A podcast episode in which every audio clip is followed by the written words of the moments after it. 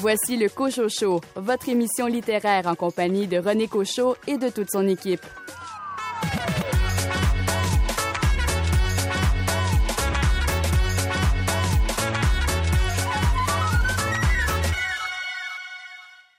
Ici René Cochot. Bienvenue à votre rendez-vous littéraire. Au sommaire de l'émission, une entrevue avec le BDiste Philippe Gilbert à propos de sa bande dessinée consacrée à Leonard Cohen chez Casterman.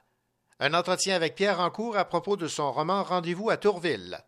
Ma fille Anne nous fait part de son appréciation de sa lecture du roman Juliette en Australie. Jason Roy, de quel recueil de nouvelles avez-vous choisi de nous parler? Alors cette semaine, on aborde le recueil La vie au dehors de l'auteur Geneviève Boudreau, un recueil qui m'a laissé perplexe mais qui m'a beaucoup beaucoup plu. Louis Gosselin, c'est un roman policier qui a retenu votre intérêt. Lisa Garner, retrouve-moi, c'est aux, aux éditions Albin Michel.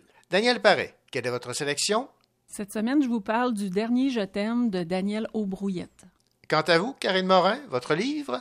Oui, je vais vous parler du, du livre de Sylvie La Liberté. Donc, j'ai montré toutes mes pattes blanches, je n'en ai plus, qui a été publié cette année aux éditions Somme Toute. Bienvenue au Cocho Show. Encore un jour à se lever, en même temps que le soleil, la face encore un peu poquée, mon 4 heures de sommeil. Je tire une coupe de puff de clope, job done pour les vitamines, puis un bon café à l'eau de mop, histoire de se donner meilleur mieux.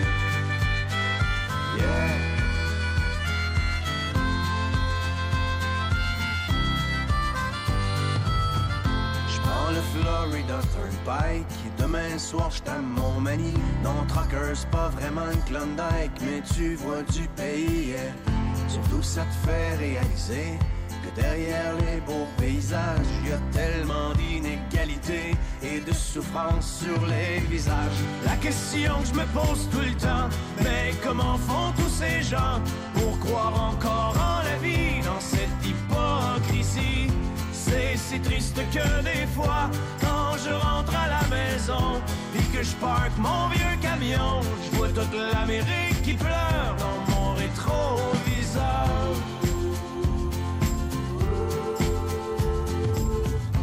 Moi je traîne dans ma remorque tous les excès de mon époque, la surabondance surgelée, shootée, suremballée, yeah.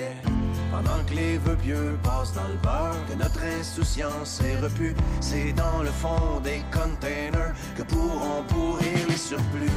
La question que je me pose tout le temps, mais que feront nos enfants quand il ne restera rien que des ruines faim? C'est triste que des fois, quand je rentre à la maison et que je parque mon vieux camion, je vois toute l'Amérique qui pleure dans mon rétroviseur.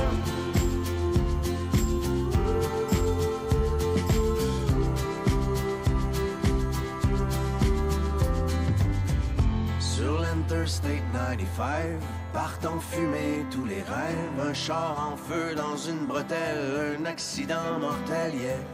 Et au milieu de ce bouchon, pas de respect pour la mort. Chacun son tour joue du klaxon, tellement pressé d'aller nulle part. La question que je me pose tout le temps, mais où s'en vont tous ces gens? Il y a tellement de chars partout, le monde est rendu fou. C'est si triste que des fois, je rentre à la maison et que je parque mon vieux camion, je vois toute l'Amérique qui pleure dans mon rétroviseur.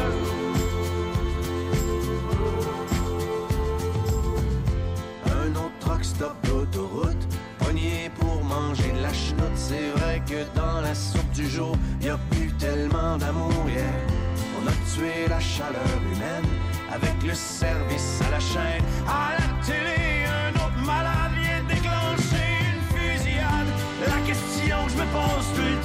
Mais comment font ces pauvres gens pour traverser tout le cours d'une vie sans amour?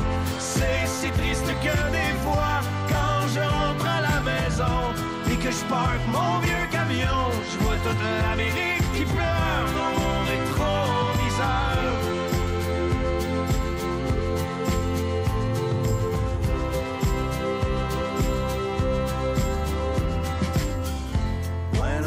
que moi aussi. Quand je roule tout seul dans la nuit, je me demande des fois ce que je fous ici, pris dans l'arrière-pays. Je pense à tout ce que j'ai manqué avec Mimi puis les deux filles et j'ai ce sentiment fucké d'être étranger dans ma famille. La question que je me pose tout le temps, pourquoi travailler autant, éloigné de ceux que j'aime, tout ça pour jouer la game. C'est si triste que des fois, suis loin de la maison,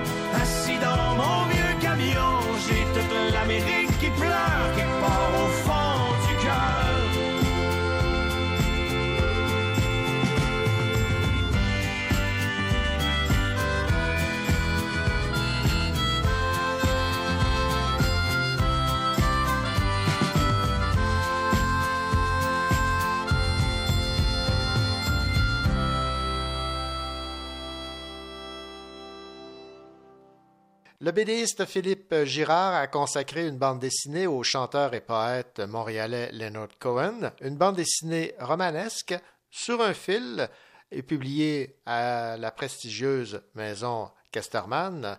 Philippe Girard, bonjour. Bonjour. Être publié chez Casterman, euh, c'est pas rien. Dans, dans quelles circonstances êtes-vous entré en contact avec cet éditeur prestigieux européen? En fait, dès que j'ai commencé à développer ce projet-là, ce projet de livre sur Leonard Cohen, euh, j'ai commencé à solliciter beaucoup d'éditeurs. Et puis, euh, en envoyant un dossier avec un résumé de mon projet, puis quelques dessins. Et puis, bon, il y a trois éditeurs qui s'étaient montrés intéressés à publier le livre, dont Casterman. Et puis, euh, c'est ça, au fil des négociations, à un moment donné, j'ai senti que auprès de Casterman, j'aurais beaucoup de liberté artistique. Puis, c'était un rêve de jeunesse pour moi aussi de publier là. Donc, à un moment donné, il y a eu comme une conjonction de facteurs positifs qui ont fait que le, le choix s'est porté sur eux. Bon, Casterman connaissait Leonard Cohen ou a été euh, subjugué là, par la, la qualité des, des dessins que vous leur avez fait parvenir et de votre euh, scénario que vous a- auquel vous aviez pensé? En fait, euh, je, je suis pas mal convaincu qu'ils connaissaient Leonard Cohen et j'ose croire qu'ils ont été subjugués par mes dessins, mais j'en ai pas la preuve. Euh, je pense qu'eux aussi, ils ont vu que j'étais prêt à mettre l'épaule à la roue et que ce Mhm. sera une collaboration fructueuse, tout simplement. là. Tout ça, c'est une relation qui se base d'abord et avant tout sur la confiance mutuelle, puis sur le- l'espèce de sentiment réciproque qu'on on va bien travailler ensemble. C'est euh, en tout cas, euh, c'est ça. Là. Puis comme c'est un travail à long terme, le mine de rien, dessiner un album de bande dessinée, c'est c'est un travail qui s'échelonne sur plusieurs années, en tout Ouais. cas dans ce cas-ci. Mhm. Puis euh, il faut que il faut que ça se passe bien dès le départ. là. Il faut sentir de part et d'autre que que ça va ça va bien se passer, qu'on va se faire confiance, puis qu'on va être capable d'être complice jusqu'à un certain point dans cette aventure-là. Puis c'est- comme ça que ça s'est passé. Bon, quand vous dites, Philippe Girard, que vous aviez euh, une liberté là, chez euh, Mhm. Casterman, jusqu'à quel point là, il y avait libre cours à votre, à votre art? En fait, euh, la première chose que j'ai faite, euh, après avoir contacté l'éditeur, puis après, bon, une fois qu'on s'est entendu, qu'on a convenu tous les deux qu'on a travaillé ensemble, je leur ai envoyé le, le storyboard que j'avais fait. Parce qu'au départ, là, quand je me suis lancé dans cette aventure-là, j'ai lu beaucoup, beaucoup, beaucoup sur Leonard Cohen. J'ai sorti tous les livres que j'ai trouvés à la bibliothèque. Euh, J'ai écouté des tonnes d'entrevues. J'ai regardé des concerts. En tout cas, vraiment, je me suis documenté. Euh, j'ai déterminé quel serait mon axe narratif parce qu'il y avait beaucoup de choses à dire sur Leonard Cohen. D'ailleurs, je Mhm. prétends pas avoir tout dit. Et puis donc, c'est ça. J'ai fait un storyboard euh, qui est, si on, si on veut, c'est comme l'album dessiné, mais en- de façon esquissée, là, mais très, très rapide. Là. Mhm. Euh, c'est pas des bonhommes allumettes, là, c'est un peu plus que ça, mais c'est quand même, c'est vraiment quelque chose de jeté très spontanément sur du papier. Donc, je leur ai envoyé ça. Et euh, sur cette base-là, euh, ils ont vu ce que je voulais faire. Ils ont compris que, que j'avais bon, des, des grands axes dans mon livre, qu'il y avait des thèmes que je voulais exploiter et que, que je savais où je m'en allais. Donc, euh, sur cette base-là, on a parti, euh, si vous voulez, on a démarré notre, euh, notre entreprise tranquillement. Moi, j'ai dessiné mes pages là, à chaque semaine que j'envoie à l'éditeur et que lui, après ça, regarde. Et parfois, il va me demander des petites corrections ou il va me dire, écoute, euh, ici, peut-être que telle case n'est pas tout à fait aussi efficace qu'elle le pourrait, etc. Donc, c'est comme ça que ça se passe. Mais euh, il n'y a pas eu vraiment de discussion sur ma manière de dessiner, ma manière de colorer ou sur la manière que j'avais choisie pour aborder certains thèmes de la vie de Cohen. Et c'est là où moi, je voulais avoir de la liberté artistique. Bon, parlez-moi donc de cette euh, approche que vous aviez. là. Cette bande dessinée, elle a 114 pages. On part des études euh, à l'université McGill jusqu'à euh, jusqu'à la fin des années 40 et évidemment jusqu'au décès de Leonard Cohen. C'était donc en 2016, c'est bien ça? C'est ça, exactement. En fait, on commence par la mort de Leonard Cohen. Dans la première page, euh, on le voit à Los Angeles en 2016, euh, dans sa maison. Il vient de tomber du lit et il lui reste moins d'une minute à vivre. Et donc, euh, comme, comme pour la plupart des gens, en tout cas ceux qui en ont fait le témoignage, il y a comme une espèce de flashback ultime sur son existence et on revisite avec lui des moments forts de son existence. Donc, ça, déjà, c'était mon axe principal. après avoir fait toutes mes recherches, m'être documenté, puis bon, avoir compilé, si vous voulez, tous les hauts faits de la vie de Léonard Cohen, euh, spontanément, j'avais étendu toutes les pages de, sur ma table à dessin devant moi. J'ai dessiné une étoile de David sur une feuille de papier parce que Léonard Cohen était juif. Et au centre de l'étoile, j'ai écrit mort de Léonard Cohen. Et après ça, j'ai décidé que chaque pointe de l'étoile de David serait consacrée à une décennie de sa vie. Donc, années 50, années 60, années 70, années 80, années 90 et années 2000. Et pour chaque décennie, j'ai décidé de me concentrer sur une femme, une chanson et un objet significatif. Et bon, entre chaque décennie, on revient l'instant d'une page euh, à sa mort, puis après ça, on repart dans un autre flashback. Euh, donc, ça, c'était ma structure, si vous voulez. C'était ma manière d'organiser les, les événements pour que ça se tienne. Il a fallu faire des choix après ça, parce que, bon, Léonard Cohen disait J'ai vécu mille vies. Et quand on lit sur son existence, on comprend que c'est vraiment pas exagéré. Euh, c'est un homme qui a eu à, se réinventer, qui a essayé d'être poète, romancier, chanteur populaire, chanteur un peu underground. Et à chaque fois qu'il réussissait, à un moment donné, c'est comme si le, ballon se dégonflait, il retombait et il était forcé de se réinventer. Parce qu'on disait de lui que, bon, 100 fois, on a dit de Leonard Cohen qu'il était artistiquement mort. Et autant de fois, il s'est relevé et d'une certaine façon, il a renaît de ses cendres. Et moi, c'est ça que je voulais raconter. Je voulais raconter, ça s'appelle Léonard Cohen sur un fil pour cette raison-là. Mm. Je voulais raconter, dans le fond, la vie d'équilibriste que Léonard Cohen a eu à, vivre pendant toute son existence. Et euh, pour moi, c'est admirable parce que déjà, pour un artiste de s'inventer une fois, c'est une prouesse, mais de se réinventer une fois, deux fois, trois fois, quatre fois, cinq fois comme lui, c'est extraordinaire. C'est vraiment pas donné à n'importe qui. Effectivement. Bon, bref, c'est un, homme résilient extrêmement résilient. D'ailleurs, euh, quand, comment dire, quand on réfléchit euh, longuement sur euh, son parcours à lui, d'autant plus que, donc c'est ça, je le disais tantôt, c'est un juif, on comprend que le, peuple juif, on le sait depuis la Shoah, c'est un peuple qui a eu qui n'a pas eu le choix de, se prendre en main, puis de se réinventer, puis de, j'ai envie de dire, de combattre l'adversité pour exister. Et jusqu'à un certain point, on peut dire que la vie de Leonard Cohen, c'est une mise en abîme de cette réalité-là. Euh, c'est un gars qui s'est réveillé à un moment donné, je ne sais pas trop, à l'adolescence, qui a découvert que pour affronter la vie, euh, lui, le talent qu'il avait, c'était écrire des poèmes. Puis, euh, dans, dans l'histoire de l'humanité, il n'y a aucun moment, ni aucun pays où ça a été facile de construire sa vie en étant poète. Donc, ça ne l'était pas non plus à l'époque où Leonard Cohen avait 14, 15, 20, 25, 35 ou 45 ans. Sauf que lui, c'est ça qu'il avait.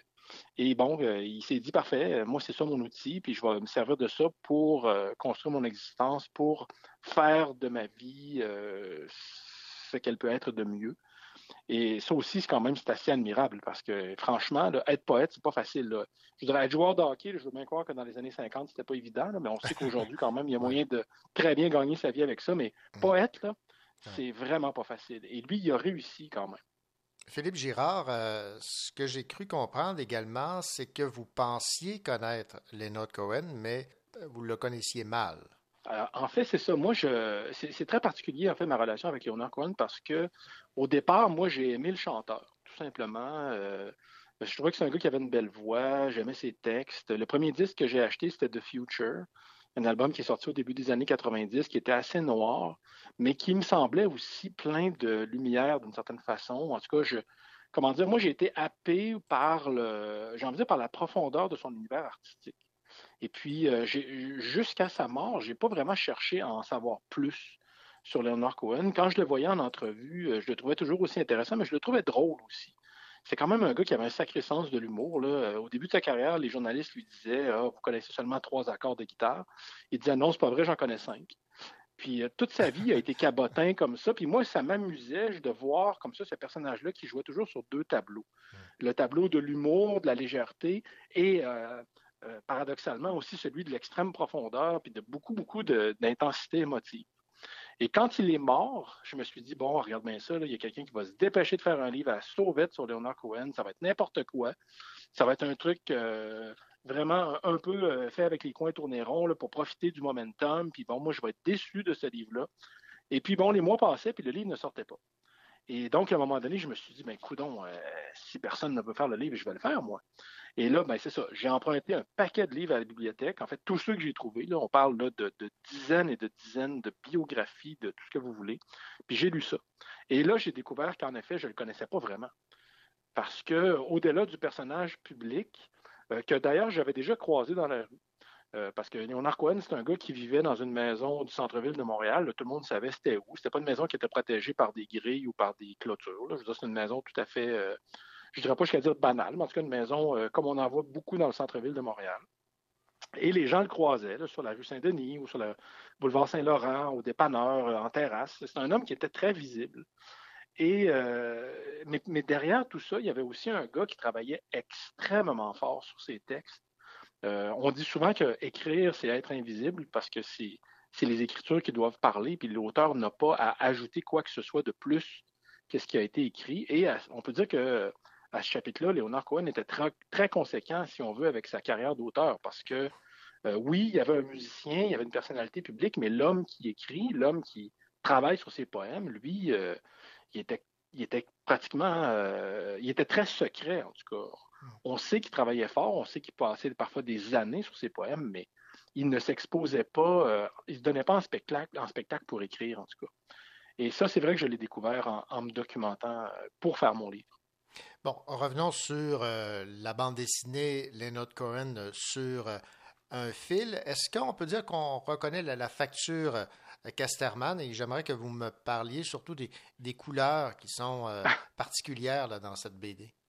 En fait, je pense que si on peut dire une chose à propos de Casterman, c'est que c'est l'école de la ligne claire, mm-hmm. euh, qui est un style de dessin qui a été popularisé par Hergé, le dessinateur de Tintin. Donc, la ligne claire, c'est un trait extrêmement dépouillé, très épuré, qui va à l'essentiel, euh, qui, j'ai envie de dire, qui fait l'économie de, de tous les détails superflus. Euh, donc, à ce chapitre-là, oui, je pense qu'on peut dire que mon style de dessin s'inscrit parfaitement dans l'école de, Casterman. Euh, moi, j'adhère à cette, euh, à cette école de pensée-là, celle de la ligne claire. De toute façon, je ne peux pas m'en cacher, là, je pense que c'est assez évident. En ce qui concerne les couleurs, écoutez, je vais être franc avec vous. Les premiers albums de Tintin étaient publiés en noir et blanc. ils ont été redessinés par la suite parce que Hergé tenait absolument à être de son époque. Donc, on ne peut pas vraiment dire que chez Casterman, il y a une école de la couleur. Euh, il y a une école du trait, assurément.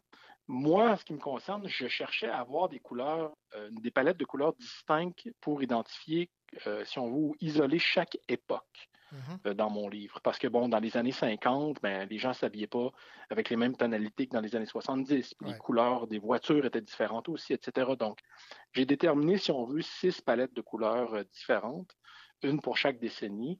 Et euh, bon, j'espérais que d'une certaine façon, ça aide le lecteur à comprendre qu'on avait changé d'époque et donc de, mhm. climat, si on veut, jusqu'à un certain point. Et euh, j'ai cru comprendre également que les, ventes étaient euh, très bonnes.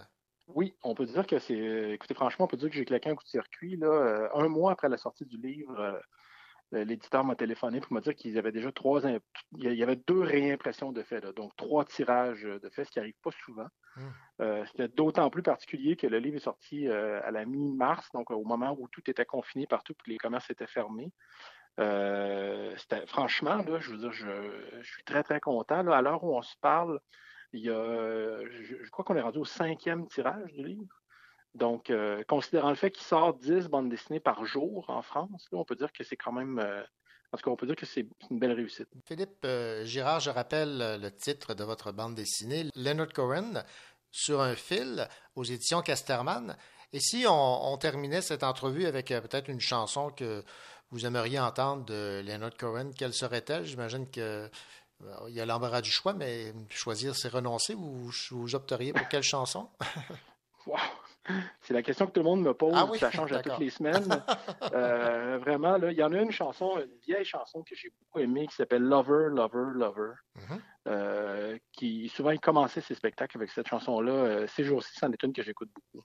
Ben, on va l'écouter. Merci beaucoup, Philippe Girard, et bravo là, pour cette bande dessinée. Et puis, bien heureux de, de savoir qu'elle a un tel succès. Merci à vous.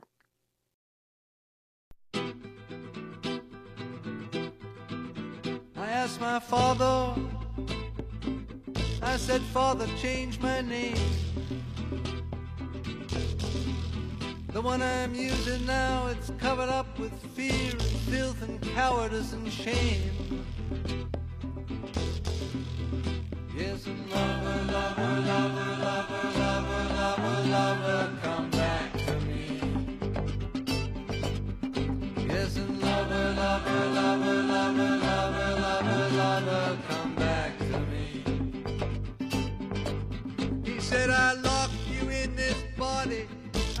It as a kind of trial. You can use it for a weapon or to make some woman smile.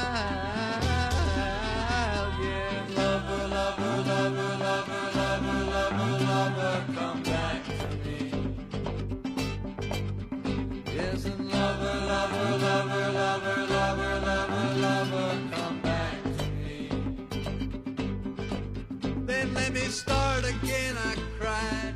Please let me start again. I want a face that's fair this time. I want a spirit that is calm. Yes, and lover, lover, lover, lover, lover, lover, lover, come Yes, and lover, lover, lover, lover, lover, lover, lover, come back to me. I never turned aside, he said. I never walked away. It was you who built the temple, it was you who covered up my face. Yes, and lover, lover, lover, lover, lover, lover, lover, come back to me. Yes, and lover, lover, lover, lover, lover, lover, lover, come back to me.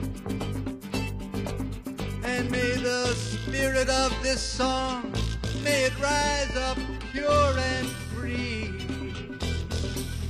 May it be a shield for you, a shield against the enemy. Yes, and lover, lover, lover, lover, lover, lover, lover, come back to me. Yes, and lover, lover, lover, lover, lover, lover, lover, come back to me. Yes, and lover, lover, lover, lover, lover, lover, lover, come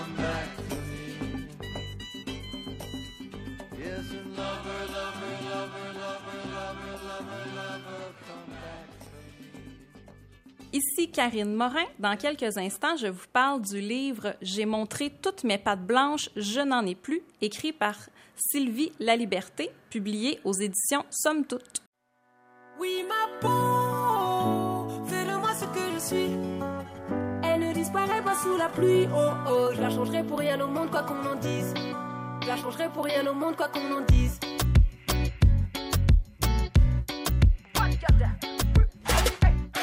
Depuis toujours, j'ai été fier de ma peau.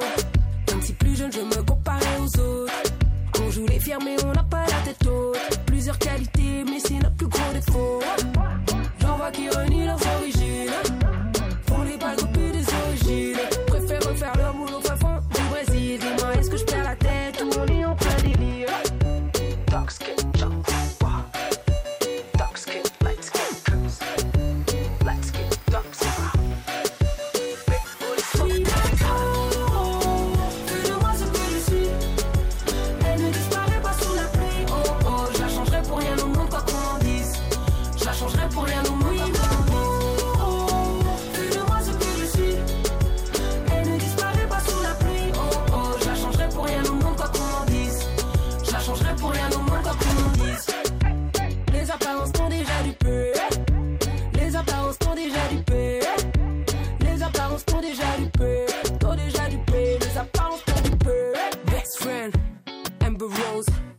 sentir la bougie, oui, ma fat nose. On a toujours dès le style, tu décomposes. Dès que ta femme a vu les whips, elle a changé de peau. Les cheveux crépus, qu'est-ce que t'en sais? T'en sais? Non, pas invité à les toucher, toucher. Go hair like Pila, oui, like Beyoncé, ça, mais, ça, mais ensemble on franchit la ligne d'arrivée. Dark.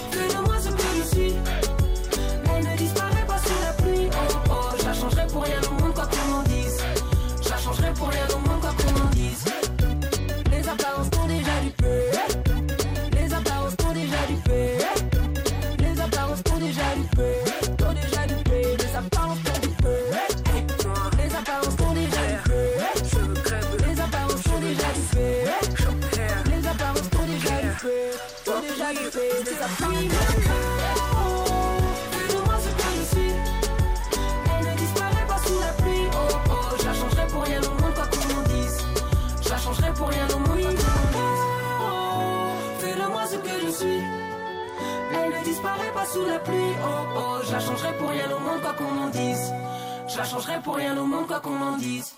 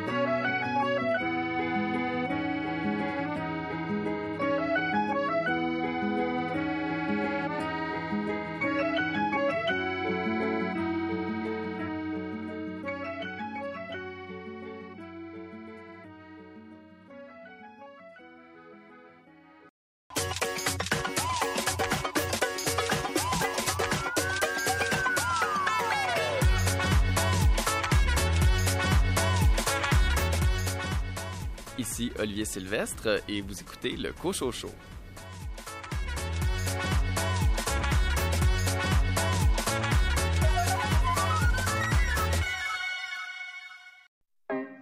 On a perdu cette notion aujourd'hui des beaux garçons.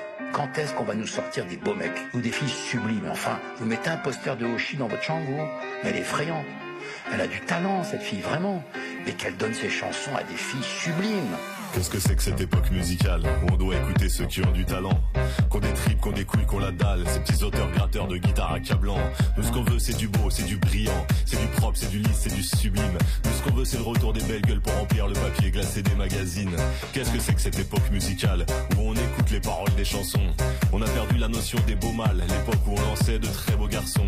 Tu sais écrire des paroles c'est très bien Mais ton petit grain de voix on s'en fiche. S'il te plaît va donner tes chansons à celui qui sera plus joli sur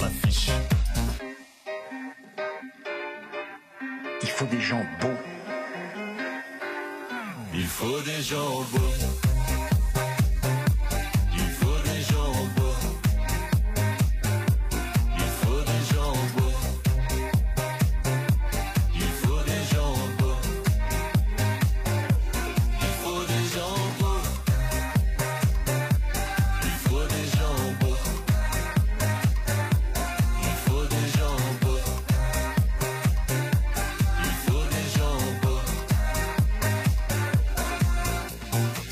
Négligé aujourd'hui le rôle du beau chanteur. Aujourd'hui, les gens qui réussissent, qui font carrière, c'est tous ceux qui grattent un peu de guitare, qui jouent du piano. Eh monsieur, toi qui veux retourner au noir et blanc, aux belles heures du passé, je suis pas sûr que le grand Charles Aznavour pouvait correspondre à tes critères de succès.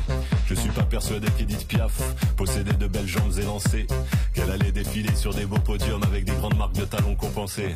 Eh monsieur, toi qui es nostalgique, des chanteurs bien foutus, des bimbos, faut que tu saches un secret important, c'est que Brassens n'avait pas de beaux abdominaux. Les auteurs, compositeurs, chanteurs ne sont pas forcément des imposteurs. Tu sais monsieur, parfois il faut se taire. Moi je veux voir Oshi sur un poster. Il faut des gens beaux.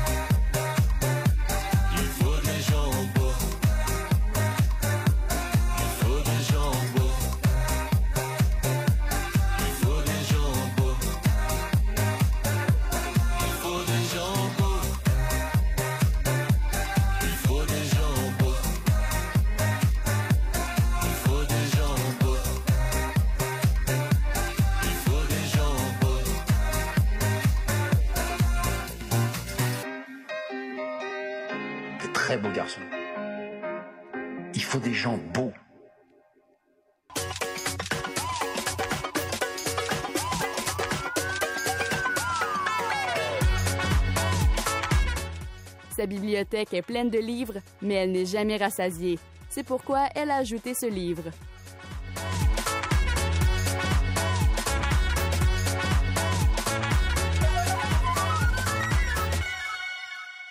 Karine Morin, j'ai montré toutes mes pattes blanches. Je n'en ai plus de Sylvie La Liberté, publié aux éditions euh, Somme Toute. C'est un titre qui, qui accroche et c'est euh, de ce livre dont vous allez nous parler cette semaine. Oui, donc c'est le quatrième livre de Sylvie La Liberté, qui est une artiste multidisciplinaire euh, qui touche un peu à tout. Et elle nous offre ici un livre qui m'a profondément touchée par la thématique, le style et les images qui sont véhiculées euh, par l'auteur tout au long des textes. Alors, qu'est-ce qu'on retrouve dans ce livre? On suit la narratrice, Sylvie, à travers ce qui prend la forme d'une longue lettre qu'elle écrit à son frère lors de la première année du décès de celui-ci. Donc, elle y raconte beaucoup euh, son mal de vivre sans son frère, la relation forte qui les unissait, on revient beaucoup là-dessus, et aussi euh, la relation euh, troublante qu'ils entretenaient avec leur père qui était atteint d'une maladie mentale. Donc, leur enfance difficile a vraiment permis à Sylvie et à son frère de s'unir. Et maintenant qu'il n'est plus là pour la soutenir, donc pour l'accompagner, Sylvie a beaucoup de difficultés à surmonter ce deuil qui est un peu insurmontable. Bon, alors j'imagine que évidemment c'est un livre touchant de par la thématique qui euh, est exploitée. Euh, Qu'avez-vous apprécié de ce livre? J'ai vraiment adoré ma lecture euh, du début à la fin. C'est un livre qui peut se lire très rapidement, mais qui à mon avis, meilleur si on le savoure euh, lentement pour justement se laisser imprégner par les phrases de l'auteur et par ce qui est véhiculé comme émotion dans le livre. Donc, euh, Sylvie La Liberté ici montre une grande sensibilité dans son style qui est aussi très poétique. Donc, c'est beaucoup imagé.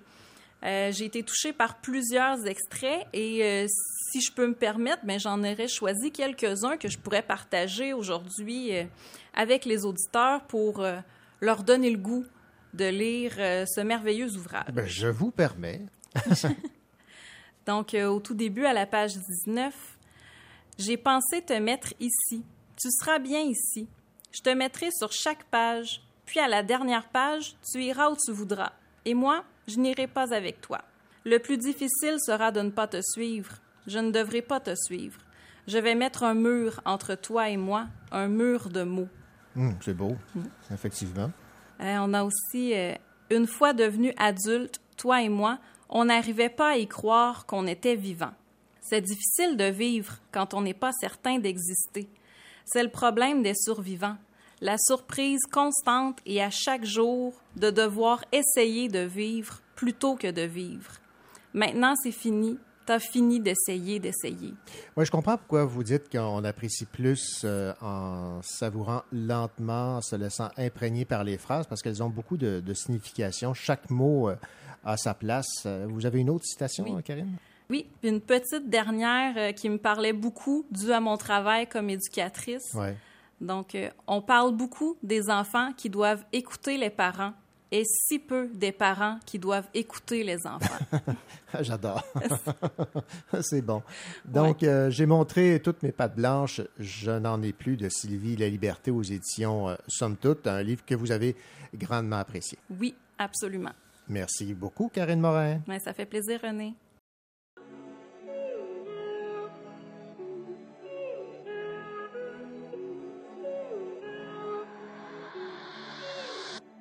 Mami, tu me manques, je ne sais plus quoi faire. Pourquoi tu me demandes de mettre genoux à terre? Tu sais d'où je viens, moi je suis bien trop fier. J'entends que t'es bien, que tu fais tes affaires. Oh mami, tu me manques. Ah, J'ai retenu ma langue, je peux plus faire semblant. Oh mami, tu me mens. Ah, J'ai retenu ma langue, je peux plus faire semblant. La vie me coûte cher, j'ai pas tant à donner. Jette la première pierre, mon cœur est déjà roché. Un lion solitaire, difficile d'approcher. Je resterai fier quand les cloches vont sonner. Plongé dans tes yeux, mais dans le fond j'ai pas pied. J'ai nagé dans le grand bleu contre vents et marées. Terre est là devant, mais je peux pas accoster. Loin des continents, je reste un naufragé. C'est quoi un homme? C'est qui le tien? Pourquoi tu l'aimes? T'es une fille bien Pourquoi tu sors? Pourquoi tu traînes? Pourquoi tu me parles de tes désordres, de mes poèmes? Si c'est trop tard Mami, tu me manques, je ne sais plus quoi faire. Pourquoi tu me demandes de mettre genoux à terre? Tu sais d'où je viens, moi je suis bien trop fier. J'entends que t'es bien, que tu fais tes affaires. Oh mami, tu me manques. Ah, J'ai retenu ma langue, je peux plus faire semblant. Oh mami, tu me manques. Ah, J'ai retenu ma langue, je peux plus faire semblant. Oh mami, tu me manques.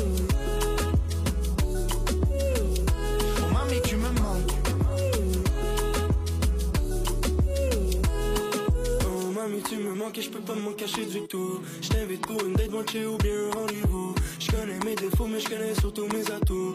Et sur le beat j'ai vidé mes trips c'est pour toi mon amour. J'ai l'impression que t'es à l'autre bout du monde. Mais pourtant je sais que t'es juste à ta job. Rentre à casa oh mamie por favor. No no I don't wanna be alone. Oh mamie tu te trouves belle. Oh mamie je te trouve belle aussi.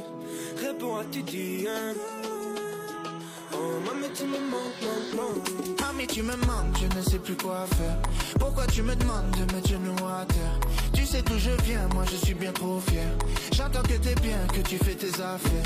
Oh mamie tu me manques Ah, J'ai retenu ma langue, je peux plus faire semblant Oh mamie tu me manques Ah, J'ai retenu ma langue, je peux plus faire semblant Plongé dans tes yeux, mais dans le fond j'ai pas pied.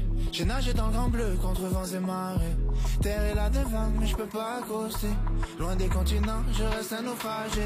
Mami, tu me manques, je ne sais plus quoi faire. Pourquoi tu me demandes de mettre genoux à terre? Tu sais d'où je viens, moi je suis bien trop fier. J'entends que t'es bien, que tu fais tes affaires. Oh mami, tu me manques. Ah, J'ai retenu ma langue, je peux plus faire semblant Oh mamie tu me manques Ah, J'ai retenu ma langue, je peux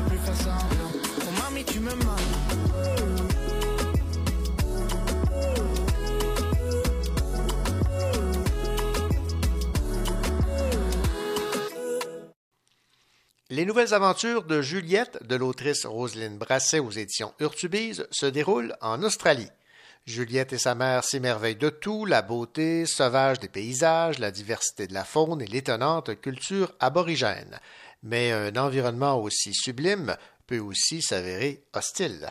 Voici la critique de ma fille Anne de ce roman Juliette en Australie de Roselyne Brasset.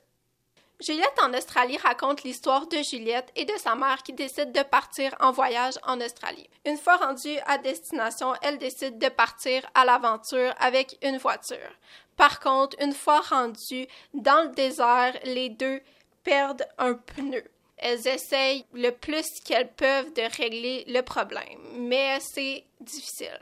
Et puis, à un moment donné, il y a un homme et son fils qui arrivent où est-ce que Juliette et sa mère sont. Ceux-ci proposent de l'aide, mais puisque la mère de Juliette avait l'impression qu'ils étaient machos, elle refuse. Mais malheureusement, Juliette et sa mère ne réussissent pas à régler le problème, donc elles restent dans le désert à n'avoir pratiquement rien à manger, pratiquement rien à boire. Par contre, euh, les deux machos finissent par revenir et cette fois, Juliette et sa mère acceptent l'aide. Et puis, à partir de ce moment-là, les quatre deviennent amis, vont partout, vont à plein de destinations. Moi, ce que j'ai préféré de ma lecture est le fait que malgré qu'il n'y avait pas d'image, la description était assez riche pour qu'on puisse visualiser les paysages. Aussi, j'ai aimé en apprendre plus sur l'Australie, qu'il n'y avait pas juste les koalas ou les kangourous, mais il y avait toutes sortes d'espèces animales dont on ignorait l'existence, etc. Quand on pense à l'Australie, il est inévitable, on pense aux feux de forêt. L'autrice ne s'est pas gênée pour en parler dans son livre. J'ai autant aimé Juliette en Australie que tous les Juliettes précédents. Et puis, avec la fin, on comprend qu'il va y avoir une suite et j'ai bien hâte de la lire. Ici Louis Gosselin. Dans un instant, je vous parle du tout dernier roman de Lisa Gardner, Retrouve-moi. Yeah, sous nuage de fumée verte, je veux des grosses basses. Toujours avec mes frères, ça, ça change pas. Premier pas dans la vingtaine avec un cœur d'enfant, le cerveau troué, le cœur noir, voilà trop de sang. Bref, qu'est-ce qui m'arrive si je rate? Mes proches essaient de me dire qu'il n'y a pas d'avenir dans le rap, mais casse-toi, je vis ma life, c'est là où de l'affaire, garde-moi. T'es personne avant d'être quelqu'un, rappelle-toi, hein. On se voit loin, dans l'espace. Il m'en faut peu pour être bien, je suis comme ça, donc passe-moi la mallette. Des vinyles, pas des cassettes. J'économise pour chalet dans le nord, comme plus rien pareil, ça fait. J'erre dans la ville encore une autre nuit blanche. Quand je ferme les yeux, je vois ma vie qui change. Je sais pas si je suis prêt, je vois la distance. Faut pas que mes genoux flanchent. Yeah, dans la ville encore une autre nuit blanche. Quand je ferme les yeux, je vois ma vie qui change. Sais pas si je suis prêt, je vois la distance. Faut pas que mes genoux flanchent. Yeah, yeah, yeah. yeah. Passe-moi une canette de Pabs, j'ai rien à célébrer, j'ai même pas fini mon track. Quand je roule un gros OCB, mes yeux déménagent sur Mars, mois élite d'Arizona. Le thé, la musique, c'est la base, pas la peine de m'étaler, j'ai v'là les sons. Au besoin, j'irai chercher l'amour dans les allées sombres. Un peu discret, mon ego me dit, tu l'es dans les temps. Flancher, faudrait pas, s'il faut, j'y verserai le sang, yeah. Je me sens au-dessus de ceux qui se pensent au-dessus des autres, yeah. Rien de trop prétentieux, juste ton ego qui est soft, yeah. Une vie sans dessus, dessous, personne qui la sauve. Ah, 10 000 dans les cellules, j'investis dans la sauce, et ça fait 10 points, pour moi j'ai l'avance. Je prendrai du recul lorsque j'aurai mon avance. Écarter les deux pattes et glisser dans la fente. Je traînais dans les skateparks, j'ai cassé des planches, c'est dévéné au mic. Dans la ville encore une autre nuit blanche. Quand je ferme les yeux, je vois ma vie qui change. Je sais pas si je suis prêt, je vois la distance. Faut pas que mes genoux flanchent. Yeah, dans la ville encore une autre nuit Quand je ferme les yeux, je vois ma vie qui change. Sais pas si je suis prêt, je vois la distance. Faut pas que mes genoux yeah.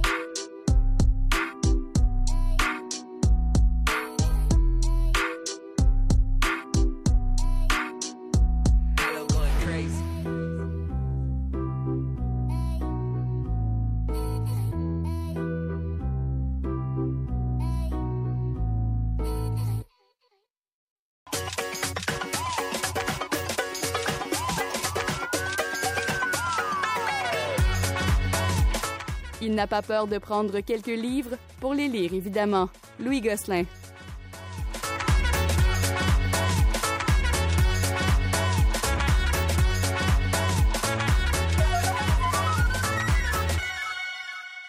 Louis Gosselin, vous vous êtes fait plaisir en lisant une euh, auteure que vous avez euh, régulièrement chroniquée ici. Je commence à la connaître. c'est Lisa Gardner, c'est une euh, romancière américaine, euh, depuis longtemps numéro un des ventes pour les livres euh, suspense et polar. Elle produit à peu près un roman par année minimum dans différentes séries policières. Alors cette fois-ci, le roman s'appelle Retrouve-moi. C'est aux éditions Albin Michel. Dans Retrouve-moi, bon, c'est un peu l'histoire de la découverte de quatre membres de la même famille assassinés à Boston dans leur résidence la mère, son conjoint, deux enfants. Et il y a une seule personne qui s'en est sortie. Elle s'appelle Roxy, elle a 16 ans, c'est l'aînée de la famille et elle est introuvable. Alors, ça commence comme ça.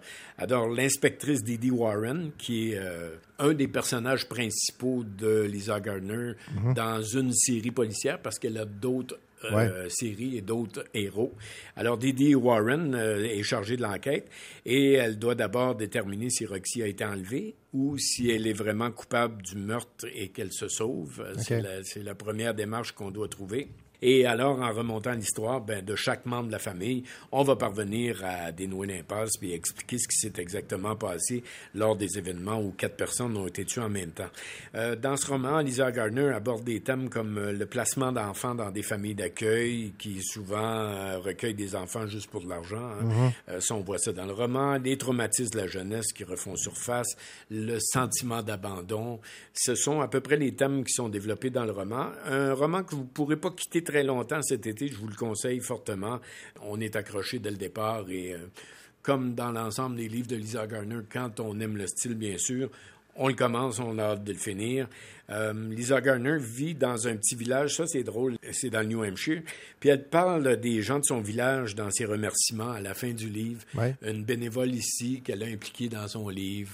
La madame qui s'occupe de la bibliothèque municipale fait partie de son roman. Mhm. Euh, un lieutenant du bureau de shérif euh, qui elle a consulté beaucoup pour son roman, elle le nomme dans le livre. Puis aussi, elle a un fan club.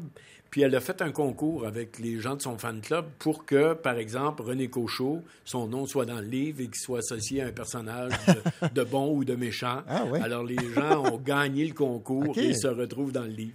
Les, les gens avaient le choix d'être mauvais ou non, ou pas du bon? tout. C'est elle qui décidait. Ah. Mais euh, elle donne à certains personnages certains noms de, de fans. Des, des, Quelle bonne euh, idée. un perso- oui, c'était une très, très bonne idée. Wow. Ça la rapproche de son public, évidemment. Ben oui. Alors, si vous aimez, euh, si vous aimez Retrouve-moi, d'ailleurs, si vous lisez Retrouve-moi, vous voudrez lire les autres romans de Lisa Garner. C'est dans le même genre, c'est très bon. Vous en lisez un, vous l'aimez. Attendez-vous à peu près à la même chose pour l'ensemble des romans de Lisa Garner. Un page turner, quoi. Oui, absolument. Lisa Garner, Retrouve-moi, c'est aux, aux éditions Albin Michel.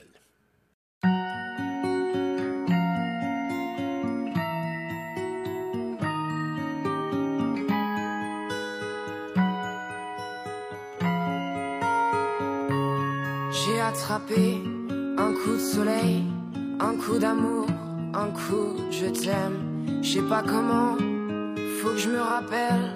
Si c'est un rêve, t'es super belle. Je dors plus la nuit, je fais des voyages sur des bateaux qui font naufrage. Je te vois toute nue sur du satin et j'en dors plus. Viens me voir demain. Mais tu n'es pas là. Tant pis quand tu t'en vas. Je dors plus la nuit, mais tu n'es pas là. Et tu sais, j'ai envie d'aller là-bas, la fenêtre en face, et de visiter ton paradis. Je mets tes photos dans mes chansons et des voiliers dans ma maison. Je voulais me tirer, mais je me tire plus. Je vis à l'envers, j'aime plus ma rue. J'avais 100 ans, je me reconnais plus. J'aime plus les gens depuis que je t'ai vu. Je veux plus rêver, je voudrais que tu viennes me faire voler, me faire je t'aime. Mais tu n'es pas là. Et si je rêve, tant pis quand tu t'en vas. Dors plus la nuit, mais tu n'es pas là. Et tu sais, j'ai envie d'aller là-bas, la fenêtre en face, et de visiter ton paradis. Ça y est, c'est sûr, faut que je me décide. Je vais faire le mur et je tombe dans le vide. Je sais que tu m'attends près de la fontaine. Je t'ai vu descendre d'un arc-en-ciel. Je me jette à l'eau, des pluies d'été. Je fais du bateau dans mon quartier. Il fait très beau, on peut ramer. La mer est calme, on peut se tirer. Mais tu n'es pas là. Et si je rêve, tant pis quand tu t'en vas. Je dors plus la nuit,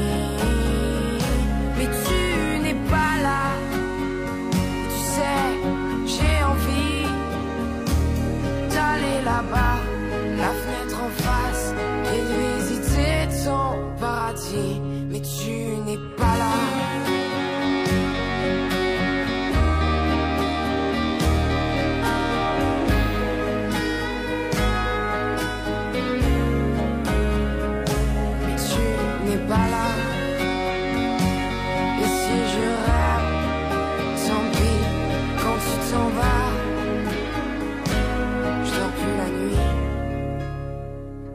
Tu n'es pas là.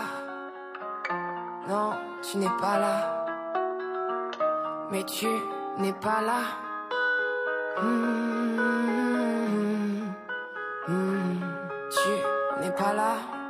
Non. Mais tu n'es pas là.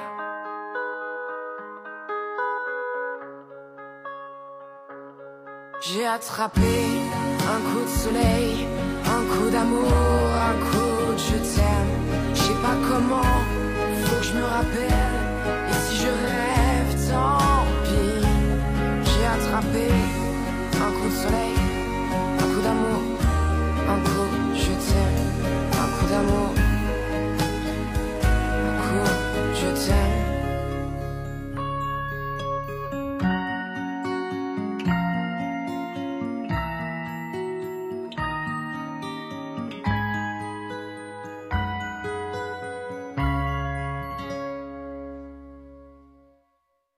ici Daniel Paré. Dans quelques instants, je vous parle du dernier Je t'aime de Daniel Aubrouillette.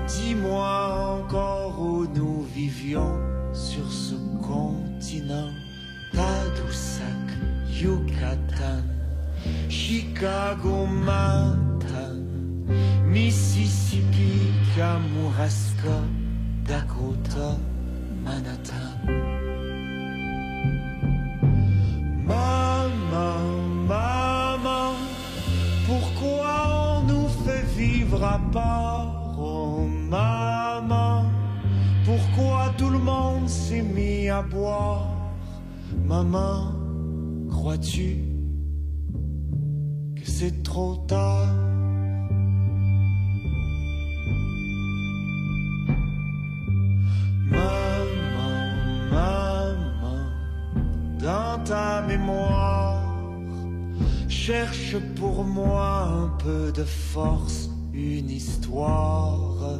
À l'aube des aubes, nous marchions la terre, suivant ses lois, buvant ses fruits, sans bon Dieu, sans frontières.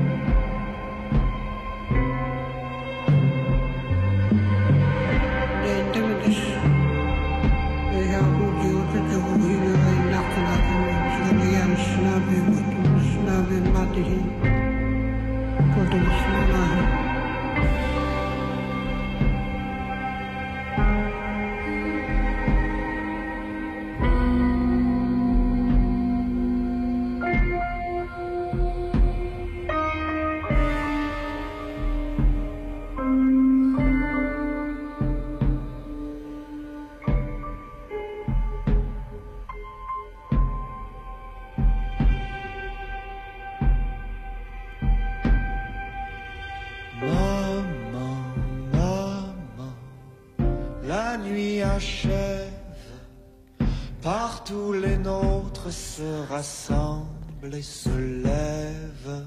Ma vie, ma vie, je veux la vivre sans corde au cou, les bras vaillants,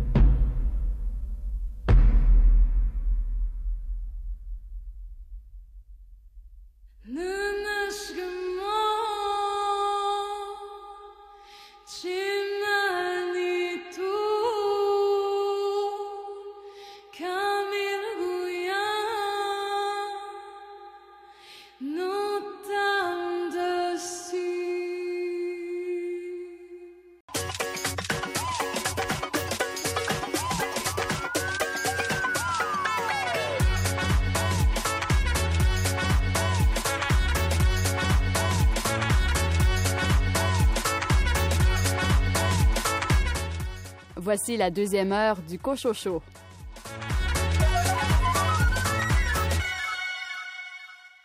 Ici René Cochot. Au sommaire de cette deuxième partie d'émission, une entrevue avec Pierre Rancourt concernant son roman Bienvenue à Tourville. Daniel Paré, quelle est votre sélection cette semaine? Cette semaine, je vous parle du dernier Je t'aime de Daniel Aubrouillette. Et Jason Roy, vous avez lu quel recueil de nouvelles?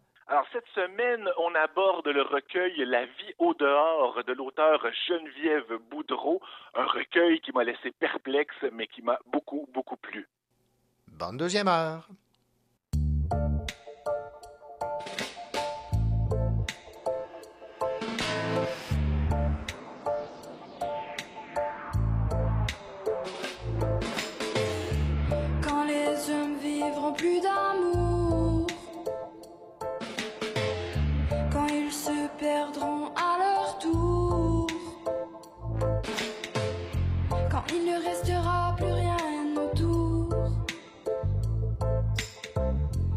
Tu me regarderas dans les yeux, peut-être je pourrais t'apprécier un peu plus que ton toit.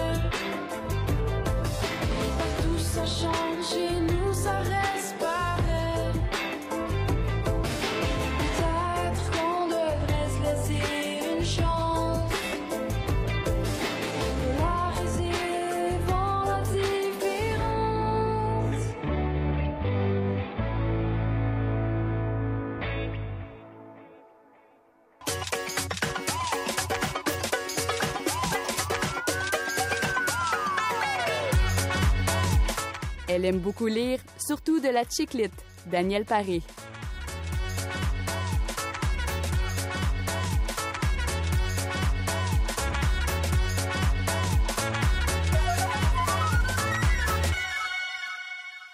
Daniel Paré, bonjour. Bonjour, René. Daniel, cette semaine, un livre où il est question de l'amour d'un fils pour sa maman.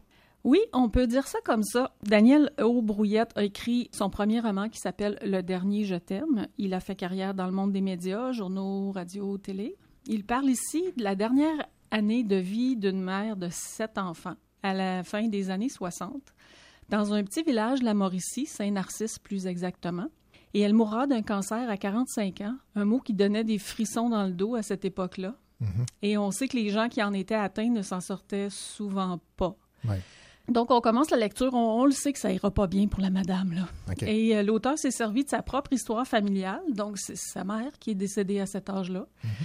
Et c'est Rita, justement, dont il parle à travers les yeux d'un petit bonhomme de 9 ans, qui est lui-même le Benjamin de la famille. Il se défend bien de définir ça comme étant autobiographique, mais il avoue avoir inventé à partir de ce qu'il avait ressenti ou entendu. D'ailleurs, pour avoir lu quelques entrevues qu'il a données, euh, beaucoup de membres de sa famille euh, lui disaient qu'il était très près de la vérité dans son récit, parce qu'à 9 ans, on se rappelle, mais c'est justement ça, c'est du ressenti, c'est Mhm. ce qu'on a Ouais. vécu.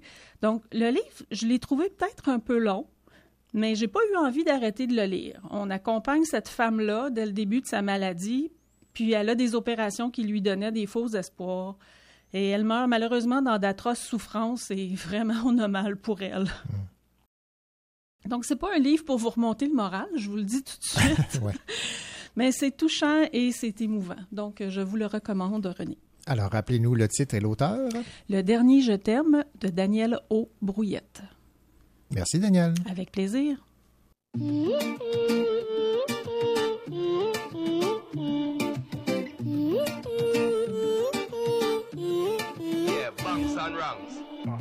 le fais pour la team, je le fais pour la team. Une fois pour la, je le fais pour la team. On redessine leur tableau comme Pablo, à la Picasso ou le gars de Medellin. On prie tous pour un sauveur. Où sont les Lévesques et les Dessalines? Time's up sans mon sauveur. Mais les étoiles s'alignent, yeah, yeah. Oh, na, na, na. On a tout donné, now we don't give, we don't give up. Oh, na, na, na. Time. Comme si demain n'a pas de lendemain.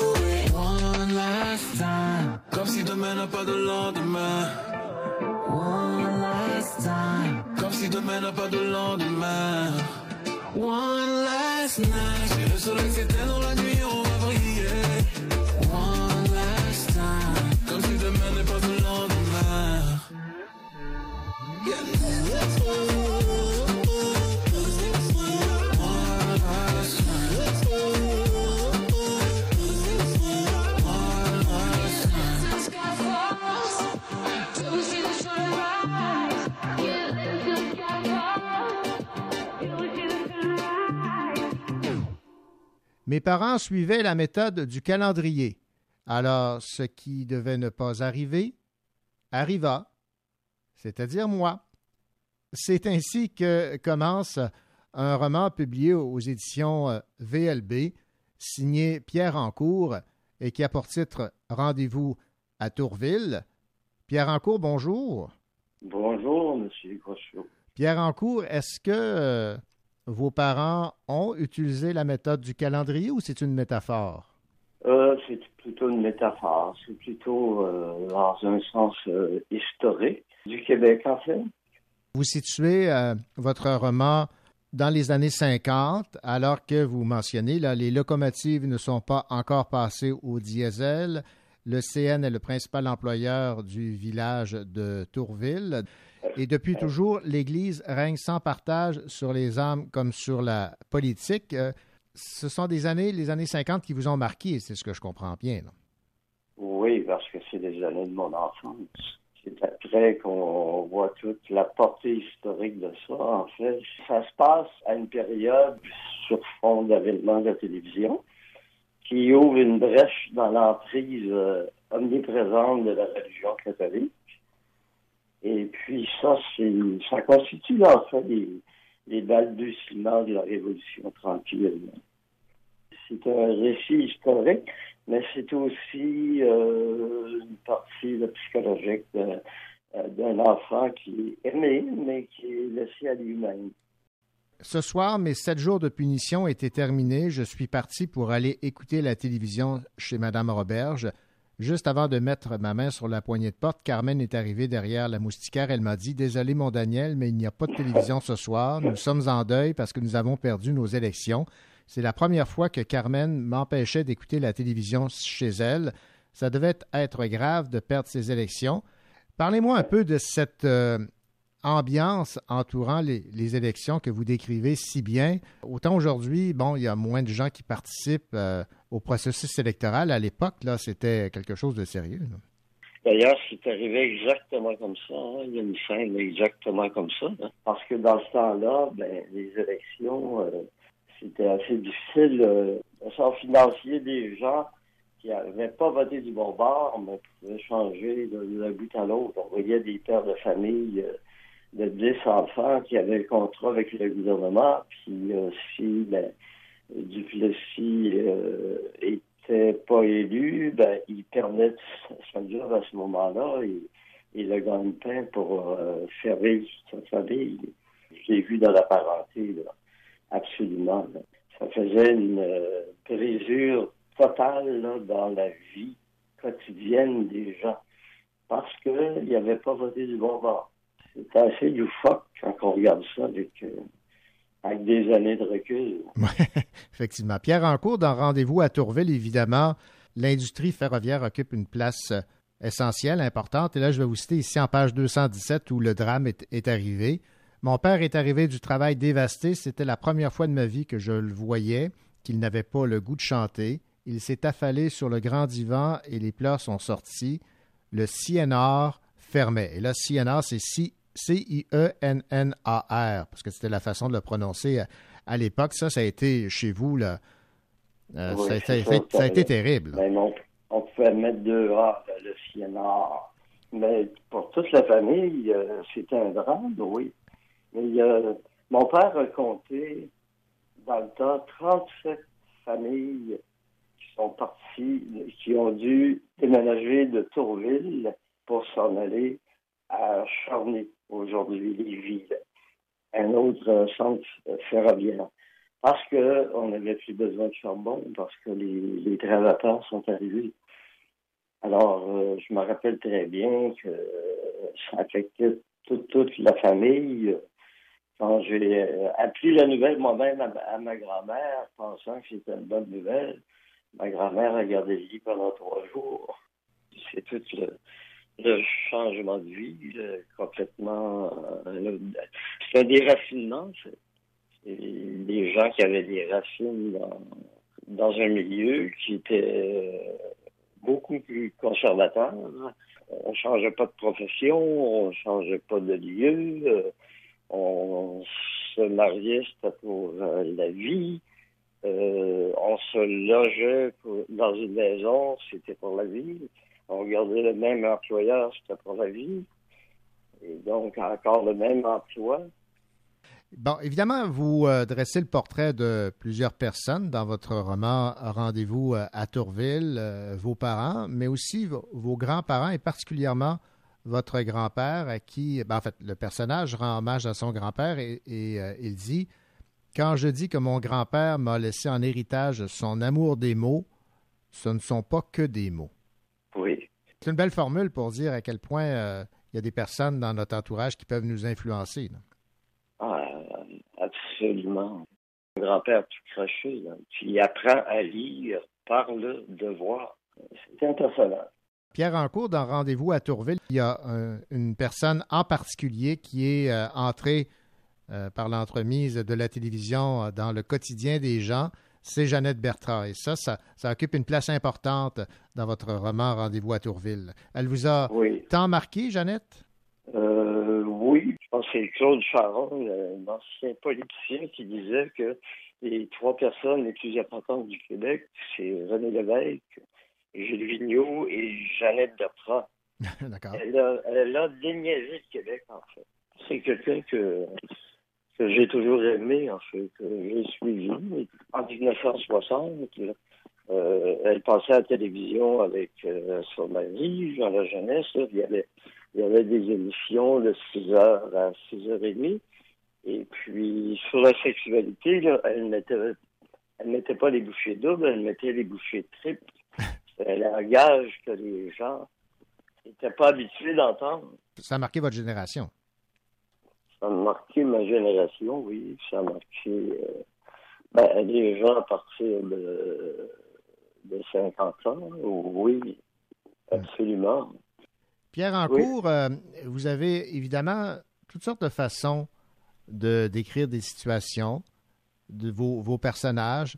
Et euh, on va terminer avec ce qui m'a bien fait rire en page 136 pour décrire l'attrait pour la bouteille d'un de vos personnages. Il y avait bien la vieille Regina, la femme de Jules Côté, qui me donnait 5 cents pour aller à l'hôtel Bonneau rapatrier son mari pris dans un embouteillage. Il y a des belles formules comme ça là, qui nous permettent de, de découvrir vos personnages. Ça vous a fait Oui. plaisir, ça, de ces, ces- ces petites formules. Ah, bah oui. Je me rappelle très bien de ça. C'est arrivé 4-5 fois. Elle envoyé à l'hôtel chercher son mari. Elle me donnait un gros 5 cents. Et imaginez-vous que pas, pas grande autorité pour le ramener. Non, ben, c'est ce que je me disais. Pierre Rancourt, ça a été euh, un plaisir de vous parler. Donc, euh, je rappelle le titre de votre roman, Rendez-vous à Tourville. C'est publié chez euh, VLB Éditeur. Merci beaucoup. OK, c'est moi qui vous remercie. Bonjour.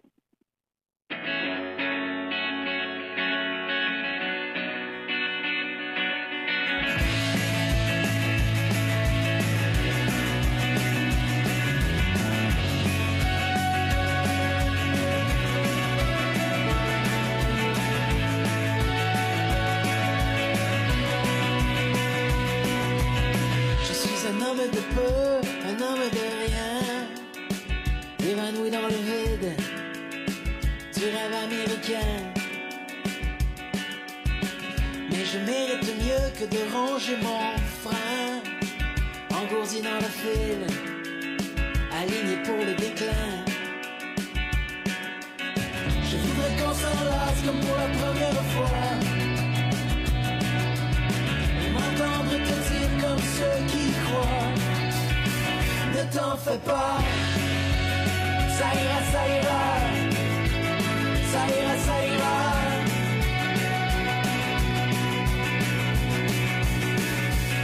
Je suis un homme de peu, un homme de rien. Perdu dans une pile Étouffé de chagrin. Je fais ce que je peux pour sortir de mon coin, pour que les mois de la ville rien n'aiment enfin. Je voudrais qu'on s'embrasse comme pour la première fois. Et m'entendre te dire comme ceux qui croient. Ne t'en fais pas, ça ira, ça ira. Ça ira, ça ira. Non, non, ne t'en fais pas. águila seguirá.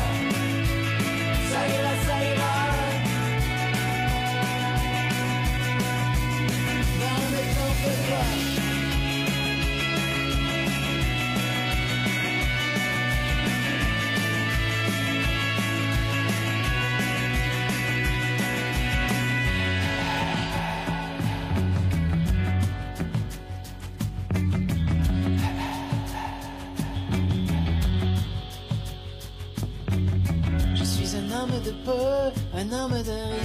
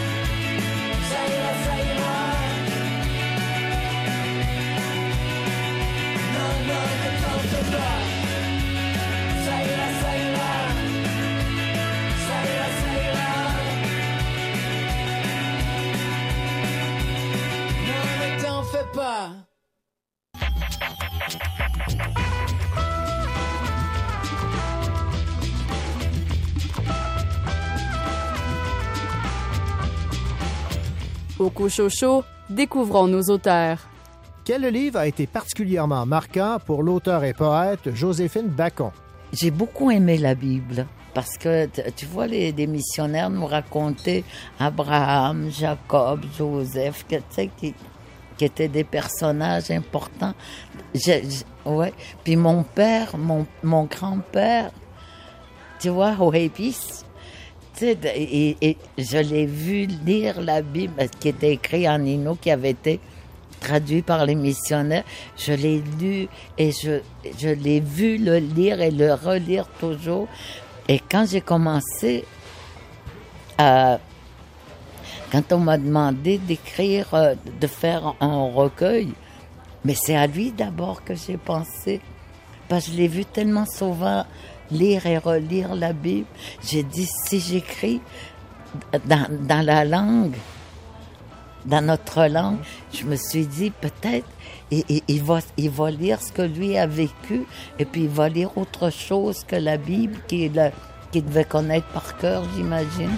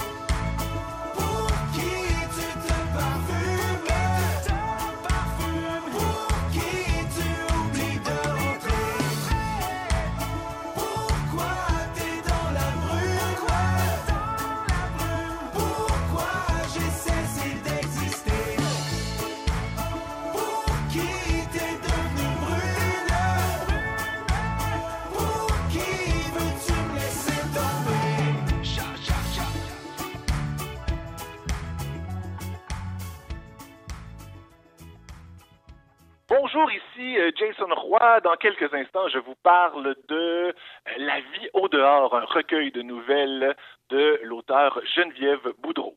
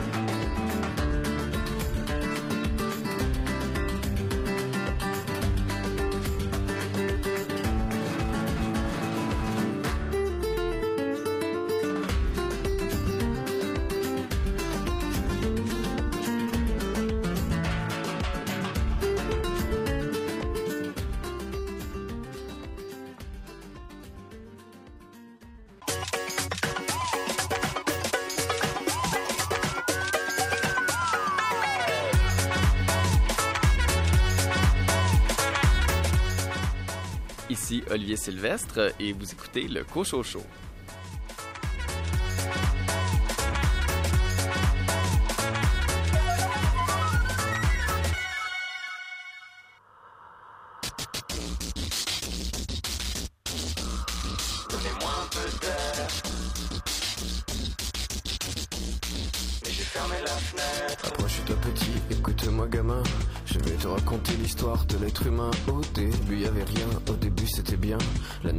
Avançait, y avait pas de chemin. Puis l'homme a débarqué avec ses gros souliers. Des coups de pied dans la gueule pour se faire respecter. Des routes à qu'il s'est mis à tracer. Les flèches dans la plaine se sont multipliées. Et tous les éléments se sont vus maîtrisés. En deux temps, trois mouvements, l'histoire était pliée. C'est pas demain la veille qu'on fera marche arrière. On a même commencé à polluer les déserts. Il faut que tu respires. Et ça c'est rien de le dire. Vas pas mourir de rire. Et c'est pas rien de le dire. D'ici quelques années, on aura bouffé la feuille. Et tes petits enfants, ils n'auront plus qu'un œil. En plein milieu du front, ils te demanderont pourquoi toi t'en as deux, tu passeras pour un con. Ils te diront comment t'as pu laisser faire ça. T'auras beau te défendre, leur expliquer tout bas. C'est pas ma faute à moi, c'est la faute aux anciens. Mais y aura plus personne pour te laver les mains. Alors voilà petite l'histoire de l'être humain. C'est pas joli joli et je connais pas la fin. T'es pas né dans un chou, mais plutôt dans un trou. Qu'on remplit tous les jours comme il faut sa purin. Et on a bien grandi, on n'est plus des gamins. Qu'est-ce qui a changé? Pas grand chose, je crois bien. Ok. Droit dans le mur, on continue de foncer. Et la seule différence maintenant, c'est qu'on le sait. Je vous en veux, vous qui étiez avant nous. Ok. D'avoir pas fait grand chose pour éviter le trou. On cherche des excuses quand la terre se désole. Mais en creusant notre tombe, on trouvera peut-être du pétrole. Je mets un masque pour aller à la mer. J'enfile un casque VR pour prendre l'air. On fonce dans le fossé, à pas de géant. On dit que l'herbe est plus verte sur les écrans. Un boomerang est dans la face comme un déferlement. Les vieilles erreurs, les emballages que nous ramène le vent. Il est trop tard quand les taux se resserrent. Si c'est pas rien de le dire, alors c'est quoi de le faire? Pour les jeunes, je crois que je suis déjà vieux. À la fin, qui restera debout? On espère que la génération future fera mieux. Mais celle d'avant espérait pareil de nous? Il faut que tu respires. Donnez-moi un peu d'air. C'est demain que tout empire. Et demain c'est hier. Tu vas pas mourir de rire. J'ai pas compris la blague. Et c'est pas rien de le dire. Alors je le rappe. Il faut que tu respires. Mais j'ai fermé la fenêtre. Et ça c'est rien de le dire. Tout va dans la tête. Tu vas pas mourir de rire. Je comprendrai peut-être. Et c'est pas rien de le dire. Ah, t'avais raison. Il faut que tu respires. Donnez-moi un peu d'air. C'est demain que tout empire. Et demain c'est hier. Tu vas pas mourir de rire. J'ai pas compris la blague. Et ça c'est rien de le dire. Alors je le rappe. Il faut que tu respires. J'ai fermé la fenêtre.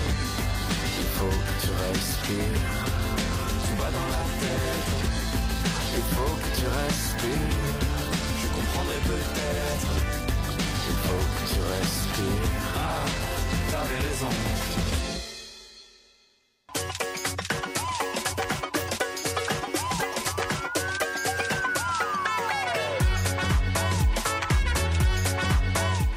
Il aime prendre de vos nouvelles et il aime surtout lire les recueils de nouvelles.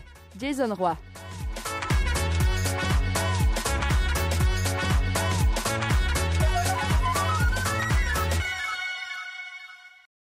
Jason Roy, bien le bonjour. Bonjour, bonjour. Jason, vous euh, avez lu le recueil de nouvelles de Geneviève Boudreau aux éditions du Boréal, qui a pour titre La vie euh, au dehors. Et lorsque j'avais vu la, la page couverture de ce livre, je me suis replongé dans ma jeunesse alors que j'étais euh, sur une ferme avec une belle grange en bois. Et euh, c'est ce qu'on retrouve là, sur euh, la page couverture de ce recueil de nouvelles. Alors, avez-vous apprécié la lecture? Ah, c'est une excellente question, cher René. Effectivement, une belle grange et on nous annonce là, que les, les nouvelles qui, qui constituent ce recueil, donc, euh, euh, déroulent pour la plupart à la campagne. Ce serait un peu le lien qui les relie. Et euh, René, moi, il m'est arrivé quelque chose d'assez euh, étrange à la lecture de, de, ce recueil. Vous savez, René, moi, normalement, quand je, quand je lis là, dans, dans l'objectif d'écrire et de parler de mon appréciation d'un recueil, évidemment, je lis avec un œil d'enquêteur pour essayer de bien trouver à l'intérieur de, de chaque nouvelle qu'est-ce qui me plaît, pourquoi ça me plaît, qu'est-ce qui fonctionne, qu'est-ce qui fonctionne pas? Et là, j'ai lu le recueil hein, La vie au dehors de Geneviève Boudreau. Et quand je suis arrivé à la fin, euh, je suis arrivé à deux constats. Premièrement, j'ai adoré cette lecture. C'était très, très, très bon. Et euh, deuxièmement, je ne savais pas pourquoi. je, je, je, vraiment, je ne trouvais pas les raisons du pourquoi c'était c'était si bon et, ça m'a étonné parce que normalement c'est assez clair hein? les, récits sont euh, intéressants euh, les intrigues sont prenantes les personnages sont bien euh, caractérisés mais là il n'y a rien de ça qui s'appliquait à ce recueil alors, j'ai fait quelque chose que je n'ai pas fait souvent, euh, René. J'ai lu une seconde fois le recueil. Okay. Alors, pour vraiment aller creuser et découvrir euh, ce qui faisait que cette lecture-là Mhm. est aussi euh, captivante. hein. Donc, j'ai relu une deuxième fois. J'espère que vous avez trouvé la réponse à la deuxième. Là. Oui, bien sûr, je ne vous laisserai pas comme ça en plan. Euh, vous savez, René, moi, j'ai ce plaisir aussi dans la vie, là, en plus, euh, en plus d'enseigner la littérature, de donner des ateliers de création littéraire. Mhm. Et euh, parfois, dans ces ateliers, bon, il y a toujours un moment où je parle de l'importance du non-dit l'importance de ne pas tout dévoiler, de ne pas tout donner au lecteur. Mhm. Et c'est vraiment lors de ma deuxième lecture que je me suis rendu compte que Geneviève Boudreau, eh bien, elle est ceinture noire des non-dits. Vraiment, c'est impressionnant. On lit ces nouvelles-là et elles sont pleines de silence, pleines d'éléments qu'il faut, qu'il faut deviner, plein d'espaces j'ai envie de dire parfois des espaces immenses qu'il faut remplir. Il y a des vides dans la narration. C'est une narration simple euh, et une description euh, juste, précise, mais qui permet aussi plein d'interprétations. Euh, on ne sait jamais exactement qui sont les personnages, d'où ils viennent, qu'est-ce qui s'est passé avant, qu'est-ce qui va se passer après, ce qui nous est relaté. Donc, c'est curieux et, intéressant, vraiment, d'essayer de, comprendre ce qui entoure chacune des nouvelles. Alors, euh, autrement dit, euh, je pourrais dire que les événements, dans le fond, qui ponctuent une nouvelle, ne semblent jamais être le, cœur, le, le, comme si c'était pas vraiment important. Il se passe pas grand-chose, il se passe presque rien, et pourtant, à la fin d'une nouvelle, on est aussi secoué qu'il y avait eu plein de rebondissements et, plein d'actions dans, euh, dans la nouvelle en question. Il y a une espèce de contraste très fort entre cette campagne qui est, souvent très, très belle, bien représentée, et l'humain qui l'habite, euh, qui lui semble être une tâche euh, une imperfection hein, qui nuit à l'ensemble, qui nuit à la perfection de la nature qui l'environne. Ce sont des nouvelles très crues, euh, René, et crues, là, crues comme dans cruauté.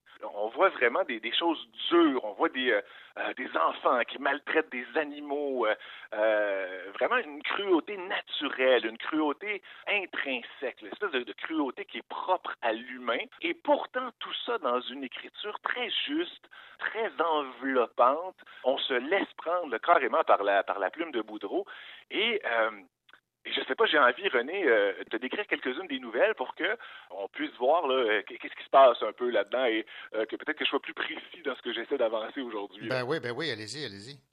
Alors, j'en ai retenu quelques-unes. La, la première, c'est, euh, s'appelle La mort t'avait paru facile. C'est tout bête, là, on est, on est dans la nature. On voit qu'il y a un père qui est avec son garçon. Parfois, il faut supposer, parce que c'est pas toujours très, très, très clair, mais là, ils sont dans la nature, et là, il y a un raton laveur qui est pris au piège. L'animal, évidemment, c'est, a commencé à se gruger la patte, hein, une histoire qu'on qu connaît un peu, qu'on a déjà entendue, et le, le père donne au fils, donc au jeune garçon, le mandat de de tuer l'animal. Évidemment, on comprend que c'est la première fois que l'adolescent va devoir faire ça, hein, va devoir euh, mettre fin au jour d'une petite bête vivante. Évidemment, il y a tout le contact avec le raton, euh, il y a les yeux du raton laveur qui regardent le jeune homme. Et euh, cette nouvelle-là, dans le fond, aborde hein, cette, capacité qu'a l'être humain de tuer, d'enlever la vie. hein.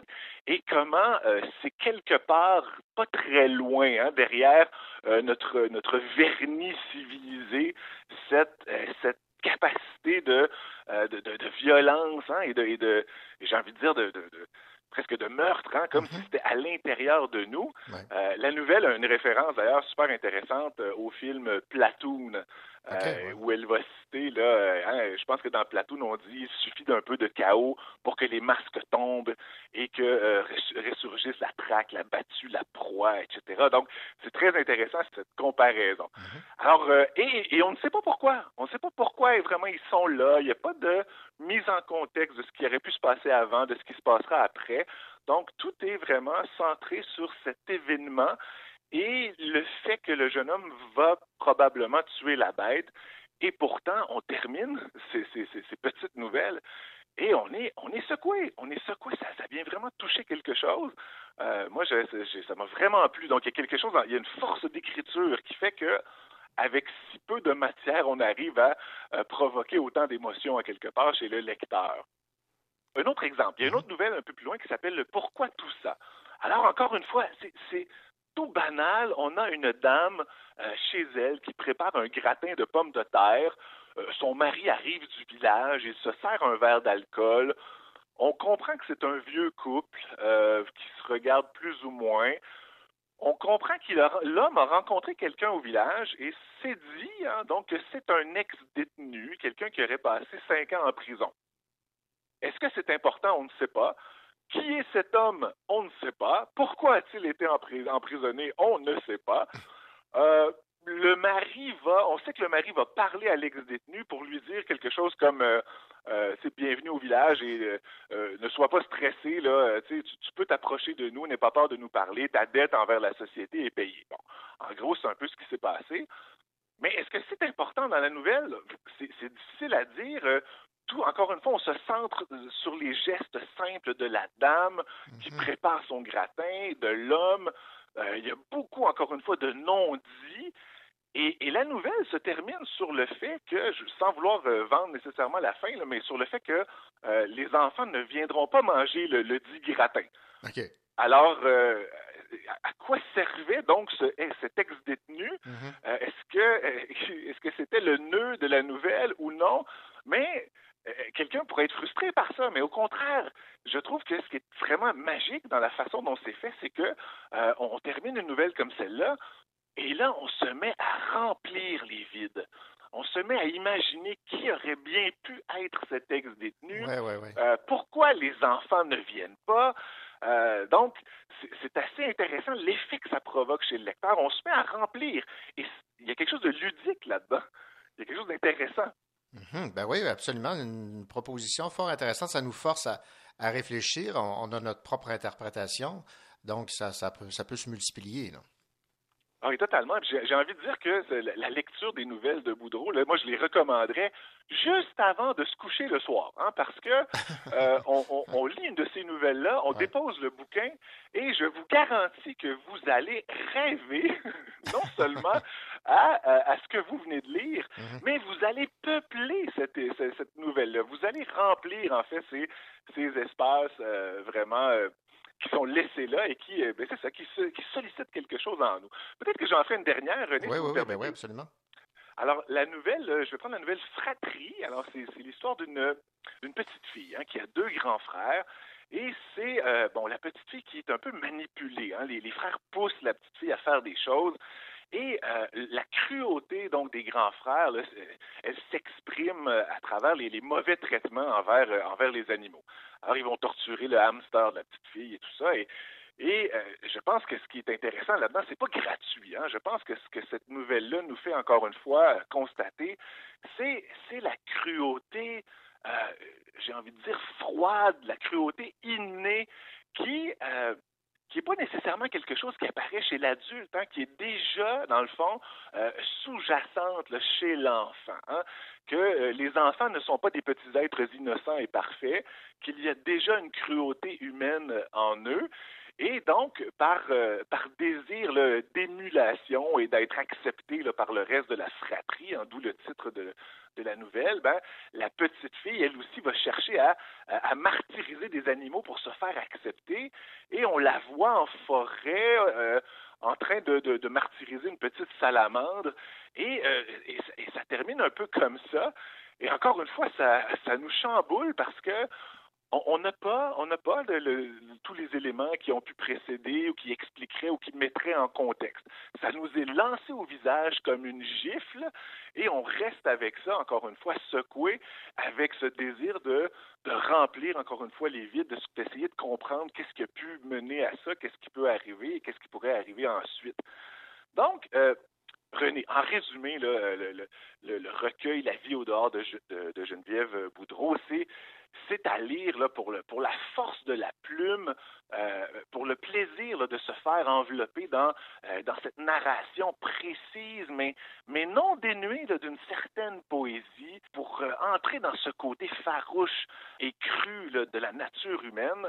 Et euh, peut-être en terminant pour, pour cette jouissance du non-dit que j'ai essayé de vous communiquer aujourd'hui, ce plaisir là, de se prendre à rêver, à essayer de construire tout ce qui manque pour en fait de donner un, un sens hein, un peu à ces, à ces nouvelles, euh, ces nouvelles gifles, tiens, je reprends mon mot, qui, euh, qui viennent nous, nous secouer. Là. Eh bien, Jason Roy qui aime être giflé.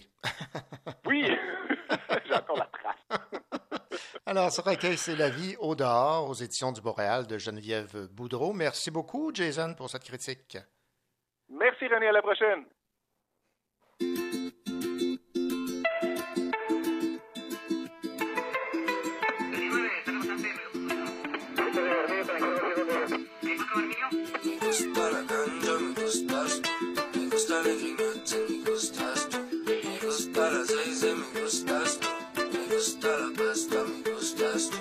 Then on grignotait seulement les miettes. Maintenant je tourne à travers le Québec. Pour foutre le feu j'ai pas besoin d'allumettes non. Je peux viser dans le mille à l'aveuglette Tu peux pas me serrer un avec la troupe. Pour être j'en ai mangé les croûtes yeah, yeah.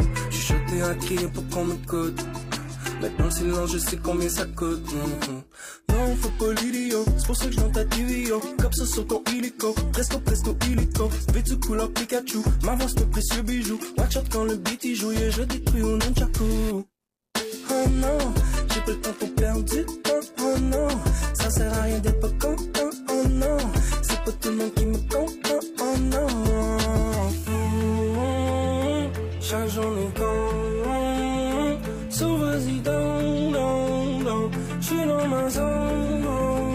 y'a pas de bouton reculant. Good times qui nous accumulons.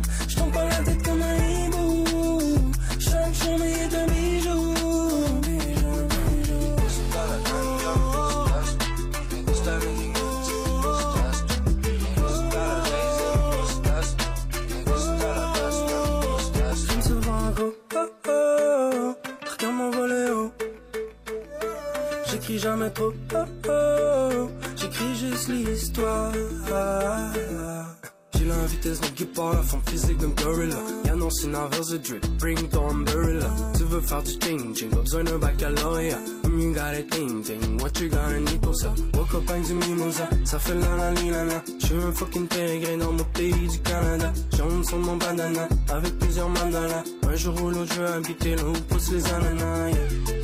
Ton nom, j'ai pas le temps de me prendre la tête. Passe et je trop fast, ton nom. Ton show somme des produits néfastes, ton nom. Chaque journée quand, so vas-y dans, dans, dans. J'suis dans ma zone. Y'a pas de bouton reculant. Good times qui nous accumulons. J'tombe pas la tête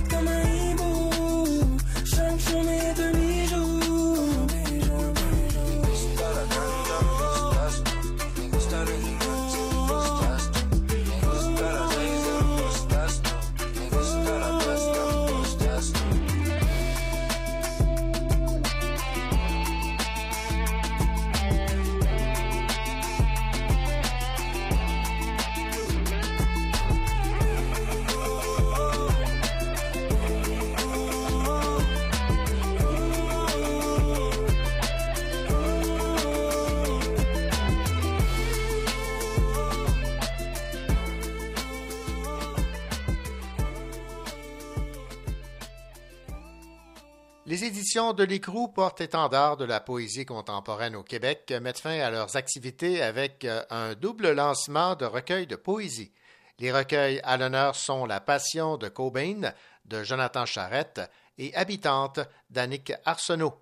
Pour l'occasion, les poètes offriront une lecture à voix haute de leur œuvre.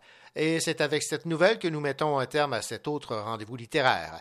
Toute l'équipe du Cochocho vous convie à un prochain rendez-vous, en espérant bien sûr que d'ici là, vous aurez eu l'occasion de faire de belles lectures. Allez, à la semaine prochaine.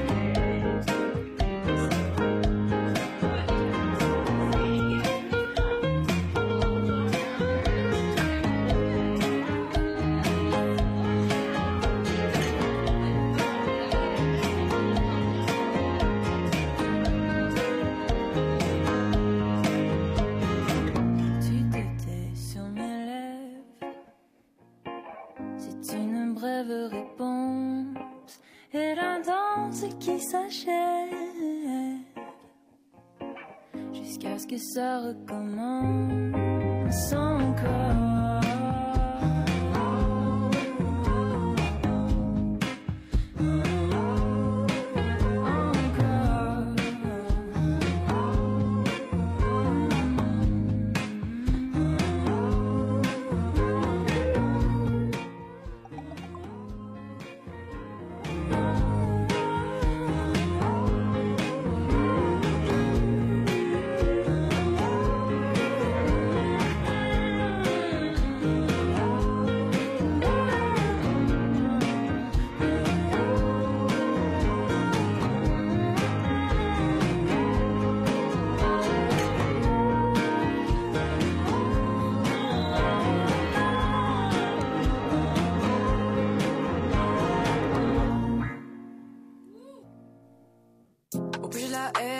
font de la peine.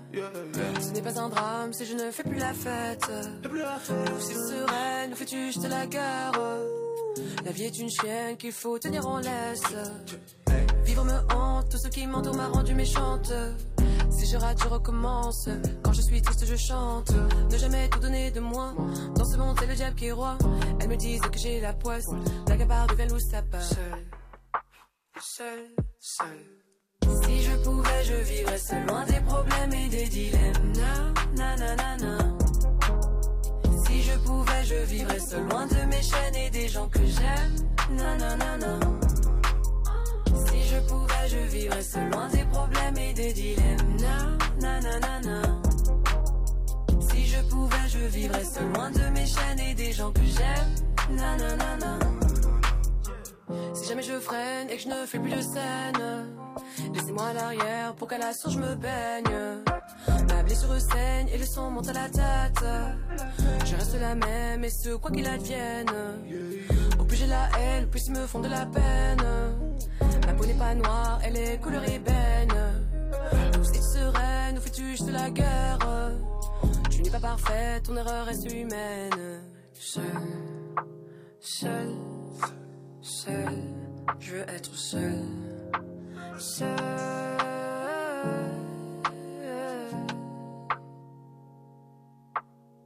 Si je pouvais, je vivrais seul, loin des problèmes et des dilemmes. Na, na, na, na, na. Si je pouvais, je vivrais seul, loin de mes chaînes et des gens que j'aime. Na, na, na, na. Si je pouvais, je vivrais seul, loin des problèmes et des dilemmes. Na, na, na, na, na. Je pouvais, je vivrais seul, loin de mes chaînes et des gens que j'aime. Na, na, na, na. Au plus j'avance, au plus je devance. Tant pis si tu ne suis pas la cadence. Je ne sais même plus sur quel pied je danse. Encore un acte trop frais, ça dérange. La mélodie me berce et me ronge. Chaque mot me perce et dont je plonge. Dans les profondeurs de mes songes. Je nage, me noie dans la pénombre. Si je pouvais, je vivrais loin des problèmes et des dilemmes. Na, na, na, na. Si je pouvais, je vivrais loin de mes chaînes et des gens que j'aime. Na, na, na, na. Si je pouvais, je vivrais loin des problèmes et des dilemmes. Na, na, na, na, na. Je pouvais, je vivrais loin de mes chaînes et des gens que j'aime. Na, na, na, na. Seul, seul, seul, je veux être seul.